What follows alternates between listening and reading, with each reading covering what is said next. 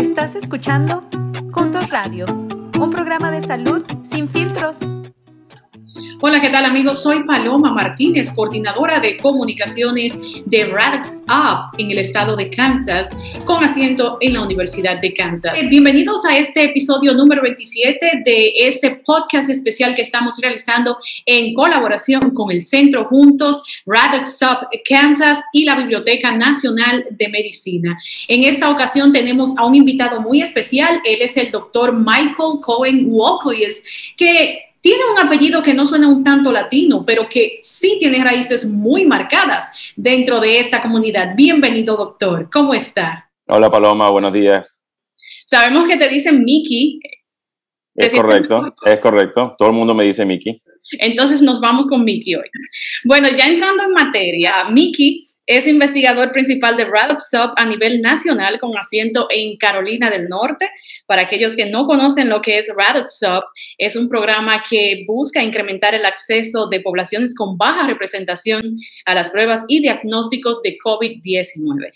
¿Cómo estás, Miki? Cuéntanos un poquito de tus raíces hispanas gracias, Paloma. Bueno, este, sí, como tú mencionaste, sabes, mis apellidos no, no eh, gritan eh, persona latina, pero yo nací en Venezuela, mis padres eh, nacieron en Venezuela y mis abuelos claramente no. Este, por un lado vinieron unos de Moldova y cerca de Rumania y por otro lado vinieron de Polonia. Entonces, por eso es que tengo esos dos, esas dos raíces combinadas. Eh, en Venezuela me crié hasta que estudié medicina allá y después eh, emigré a los Estados Unidos. Vine aquí a estudiar pediatría y después estudié infectología eh, pediátrica. Ah, después estudié también materias de farmacología y así es como terminé en Duke y así es como terminé haciendo mucha investigación, haciendo um, muchos estudios clínicos que tenían que ver con medicinas, sobre todo medicinas en niños y después haciendo programas grandes asociados con el gobierno, muy parecido como el que estamos haciendo con el de Radex uh, UP. Vamos a empezar entonces con, con nuestra entrevista. Y la primera pregunta, eh, ¿podrías compartir tu experiencia como médico investigador principal de Radex UP y cómo este programa ha beneficiado a nuestra comunidad hispana acá? El, el programa de Radex Up está dedicado y asociado a hacer pruebas de exámenes de COVID y ha sido eh, una de las inversiones, sino la más grande inversión en, que tenga que ver con desigualdades de salud eh, en la historia de los institutos de salud. Entonces es, una, es un programa de investigación muy grande y eh, para mí la experiencia ha sido muy importante porque, como sabes, el COVID ha, ha afectado a poblaciones latinas, afroamericanas, en general poblaciones eh, que han sido históricamente marginalizadas, eh, mucho más de lo que ha afectado a otro tipo de poblaciones. Entonces, este programa está tratando de investigar cuáles son las medidas y las cosas que nosotros tenemos que evaluar para, para disminuir o eliminar esas desigualdades ah, en la salud. Y sobre todo, eh, aprender qué es lo que funciona a nivel de la comunidad, que creo que es lo más importante. La comunidad sabe cuáles son sus problemas y sabe cuáles son sus soluciones. Solo lo que necesitan es el apoyo para poder ah, investigar y evaluar cuáles son las mejores estrategias para reducir esas desigualdades sociales. Y yo creo que la manera en que ha beneficiado a la comunidad hispana es dando a la comunidad hispana una voz que muchas veces eh, no tenemos. Muchas gracias, uh, Miki, por, por, tus respuestas. Ah, quisiera también saber eh, que nos enfatices un poco en qué consiste la investigación y por qué es tan importante participar en ella.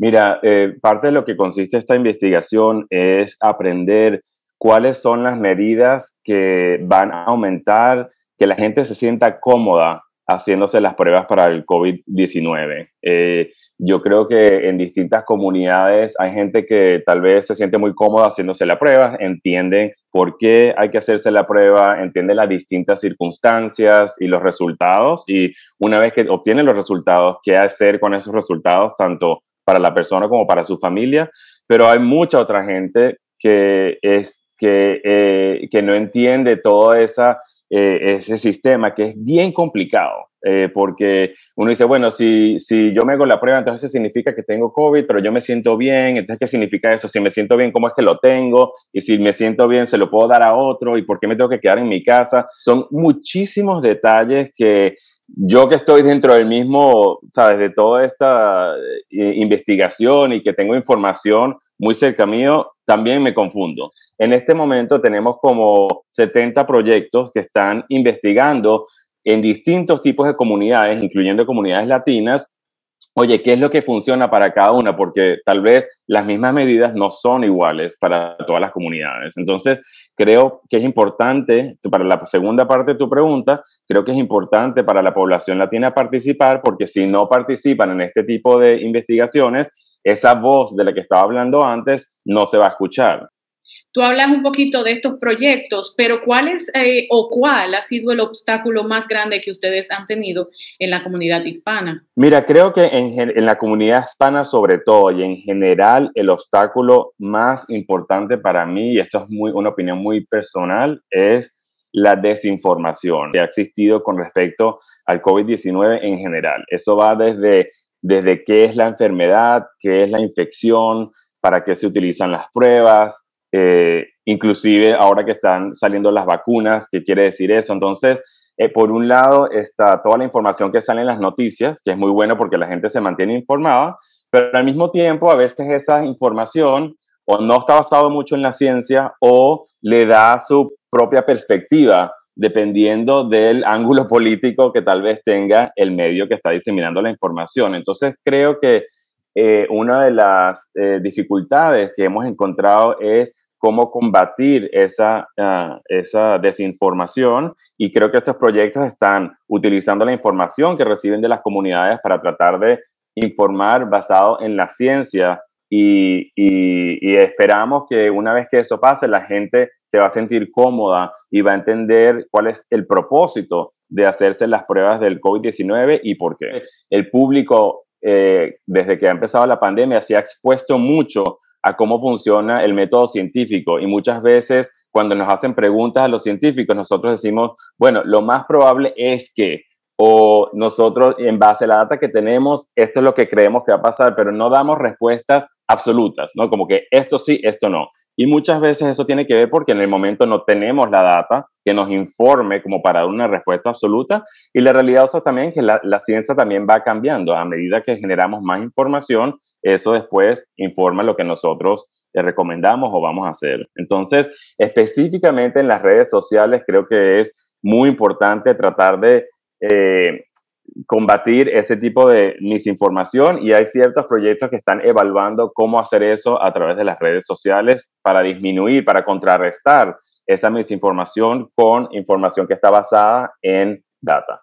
Estás escuchando Juntos Radio. En un momento regresamos. ¿Se ha dado cuenta que no todos los tratamientos nos funcionan a todos de la misma manera? Esto es porque no todas las personas son iguales. Sin embargo, la mayoría de los tratamientos no parecen ser diferentes. Antes no contábamos con la información suficiente para personalizar los tratamientos.